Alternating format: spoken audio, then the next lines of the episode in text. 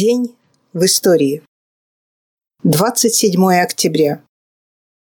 27 октября 1855 года родился Иван Владимирович Мичурин, советский биолог и селекционер, академик Всесоюзной академии сельскохозяйственных наук имени Владимира Ильича Ленина.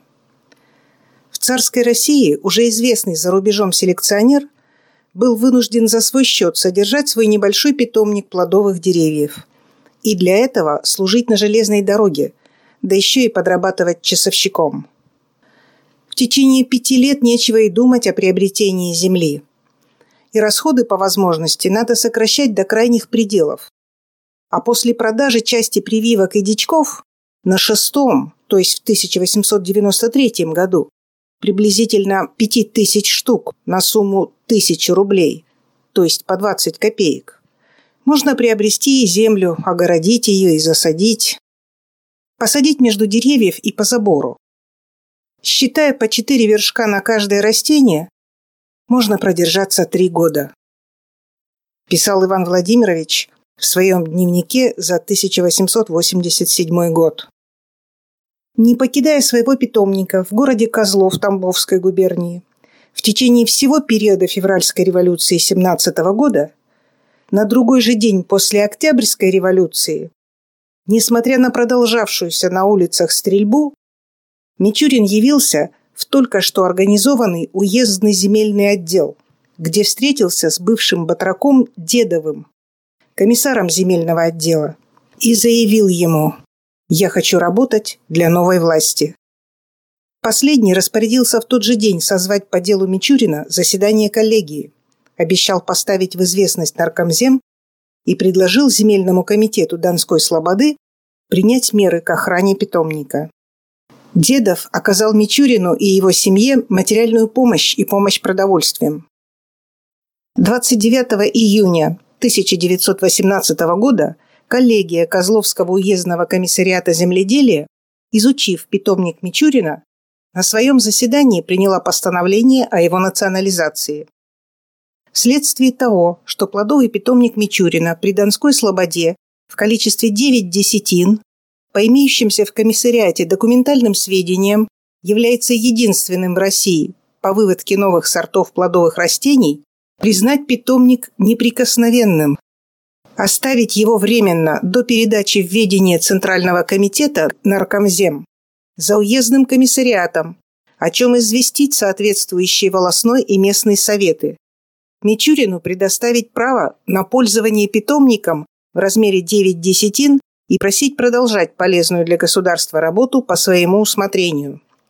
На производство работ выдать пособие в размере 3000 рублей Одновременно СИМ сообщить о состоявшемся постановлении Московскому комиссариату земледелия Наркомзем с просьбой о принятии указанного питомника в свое ведение и под свое руководство.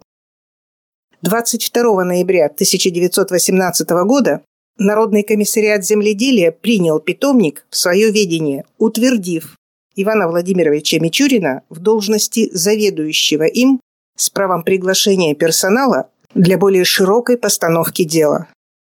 В 1934 году на базе станции создана Центральная генетическая лаборатория. В настоящее время Всероссийский НИИ генетики и селекции плодовых растений имени Мичурина, который и сегодня занимается разработкой методов выведения новых сортов плодовых культур селекционной работой. А город Козлов с 1932 года называется Мичуринск.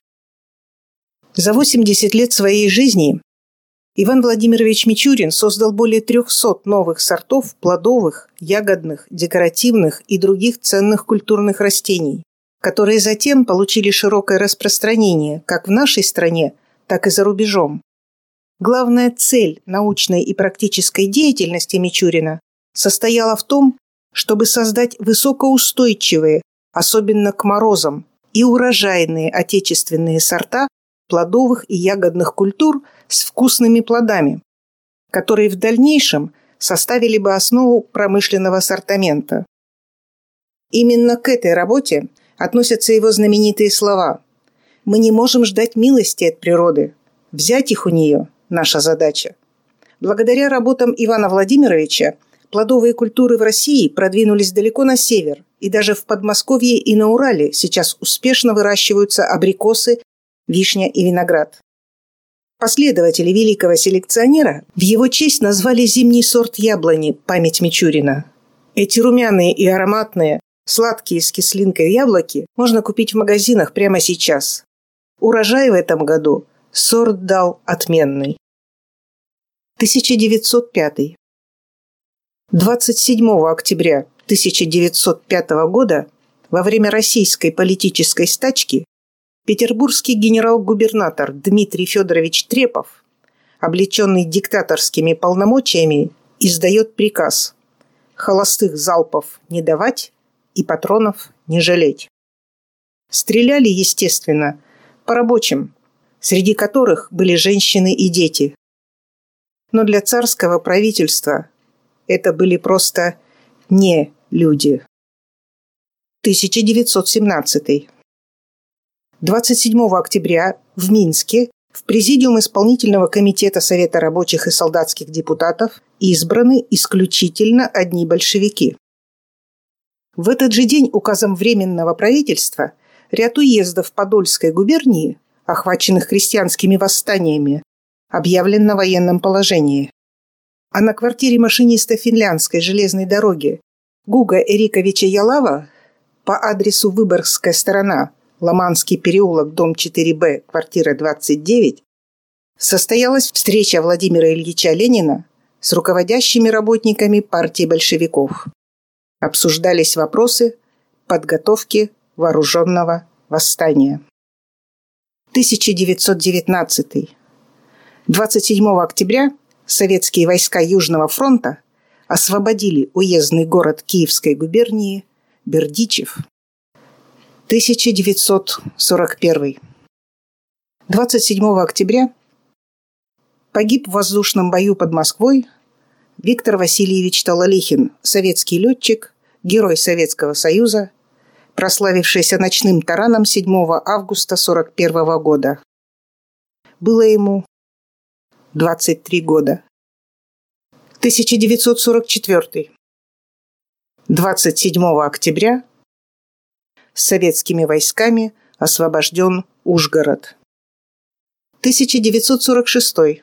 27 октября на выборах в Великое народное собрание Болгарии коммунистическая партия получила первое место, набрав 53,9 голосов. 1962. Карибский кризис.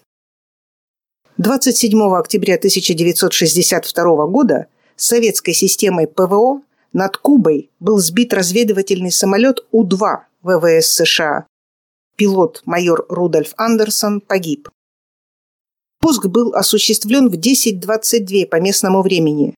Примерно в это же время другой У-2 был почти перехвачен над Сибирью, так как генерал Лемей, начальник ВВС США, пренебрег приказом президента США прекратить все полеты над советской территорией.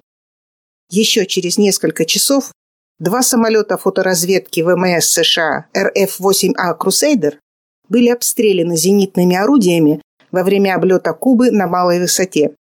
Один из них был поврежден, однако пара благополучно вернулась на базу. Кеннеди снова приказал прекратить полеты. 1967. Ввод в действие доменной печи номер 8 на Криворожском металлургическом заводе имени Владимира Ильича Ленина. 1975. 27 октября 1975 года во время соревнований в многоборье советская гимнастка Людмила Турищева делала сложную программу на брусьях. В концовке программы она почувствовала, что со снарядом происходит что-то странное, но выполнила все запланированные элементы и сделала соскок. Позже она вспоминала. Я почувствовала, что брусья падают, но даже не оглянулась. У меня же впереди оценка. Я не вправе была подвести ни себя, ни Советский Союз. Брусья рухнули в метре от советской гимнастки. 1984 год.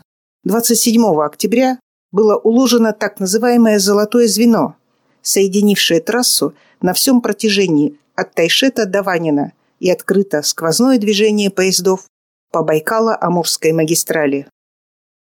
Таким было 27 октября в нашей истории.